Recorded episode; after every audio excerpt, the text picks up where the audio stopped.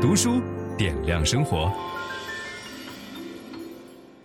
各位好，今天讲一本非常实用的书，叫做《你好，焦虑分子》啊。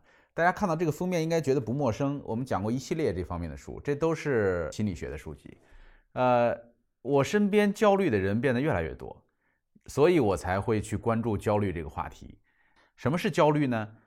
他说，焦虑体现了一种与陌生感的特殊关系，是一种无法确知的陌生感，就是其实就是未知的、没有发生的事儿，会给我们带来的这种恐慌和压力。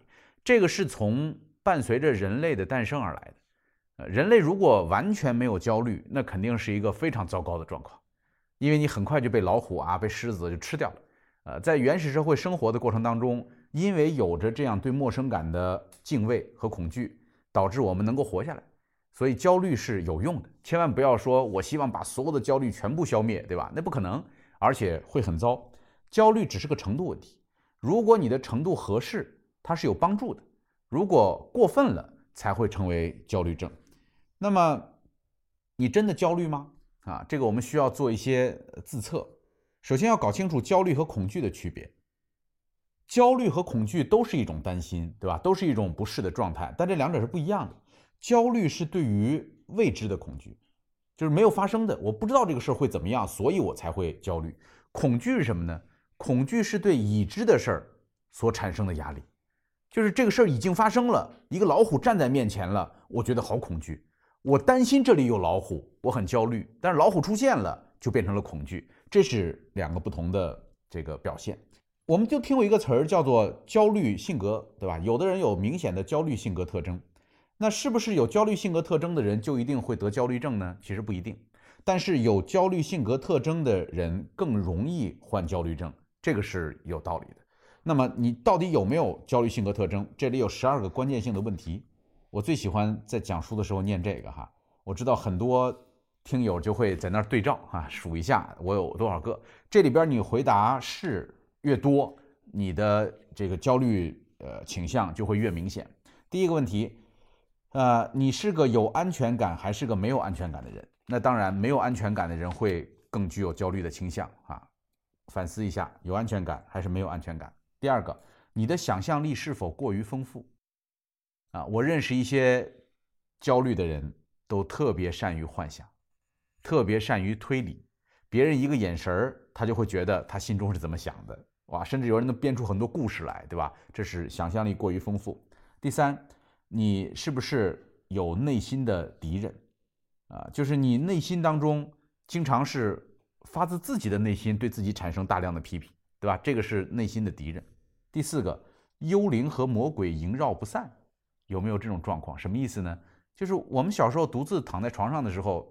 呃，看到一个角落里边黑黑的，你就觉得好像有东西，对吧？你觉得害怕，这就是我们总觉得会有一种无形的东西在威胁我们啊。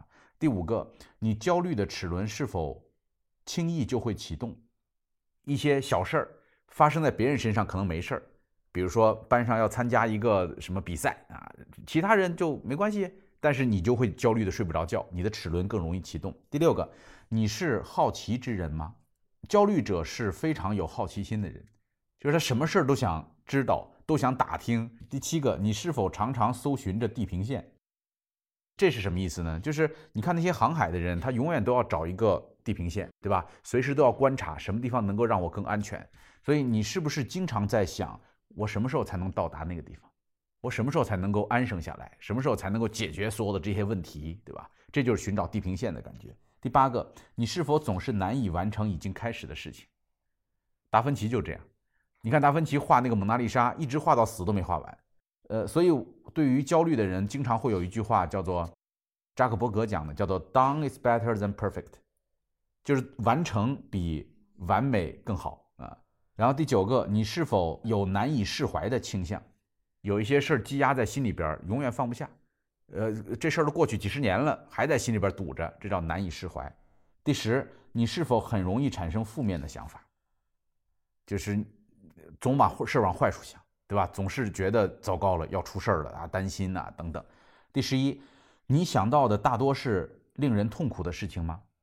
每天脑子里边经常想到的是那些令人痛苦的事情吗？第十二，尤其是你对爱的渴望是否总也无法得到满足，就是总觉得自己不够被爱，总觉得别人不够关心自己，对吧？这十二个问题，你你回答一下。比如说八个以上或者十个以上，你都说对，我就是这样的人，那么你就属于那种叫做有焦虑性格特征的人。这种人更容易患上焦虑症。每一个焦虑者是由三个人物组成的。比如说，我是一个焦虑者，焦虑者体内其实有三个人，这是不一样的感觉。第一个人呢叫做挂虑者，第二个叫焦心者，第三个叫忧惧者。法国人用的这个词儿大家不太听得懂，我给大家翻译一下哈。挂虑者就是操心，这你有一部分人特别爱操心啊，整天叮嘱这个叮嘱那个，操心叫挂虑者。这个焦心者呢叫担心，担心和操心不一样，对吧？担心就是老老觉得有问题，老害怕，呃，你这一直都没信儿，给你打电话你也不回，你怎么回事儿？我就觉得你可能出事儿了，对吧？这是担心。然后这个忧惧者是害怕，老觉得有坏事儿要发生，紧张。这三个人凑在一起是一个完整的焦虑者。所以一个焦虑者既有挂虑的部分，也有焦心的部分，也有忧惧的部分。那么。接下来我们来了解这个焦虑性格的分类，这也是这个书里边最重要的一趴，就是你首先得搞清楚你是哪种焦虑者。焦虑者分类很多，呃，治疗的方法都不一样。这个首先根据强度，根据焦虑的强度，我们可以分成有点焦虑的人和极度焦虑的人。呃，事实上就是我们每一个人几乎都可以算是有点焦虑的人。一个我们前面讲了，一个人不可能一点焦虑都没有，对吧？你出门要过马路，你连焦虑都没有。那就出事儿了，对吧？你最起码的这个焦虑是需要有的。呃，极度焦虑的人呢，他的特点是这种焦虑感基本上要持续六个月以上，六个月以上都在这种状况之中。哪些状况呢？比如说经常性的注意力偏移，走神儿，没法集中精神，经常走神儿。第二个，持续的自动聚焦，自动聚焦也很可怕，就是这个事儿不是你眼前要处理的事儿。但是突然想起来了以后出不来了，就老在琢磨那一件事儿，老在琢磨那一件小事，翻来覆去的离不开，对吧？这个叫自动聚焦。第三个，嗜好黑暗，除了外在的嗜好黑暗之外，还有就是他是一个厄运预言家。你们有没有遇到过这样的人哈？就你觉得他生活过得挺好的，但他每次跟你在一起讲都是我真倒霉，我最近又倒霉了。我见过这样的人。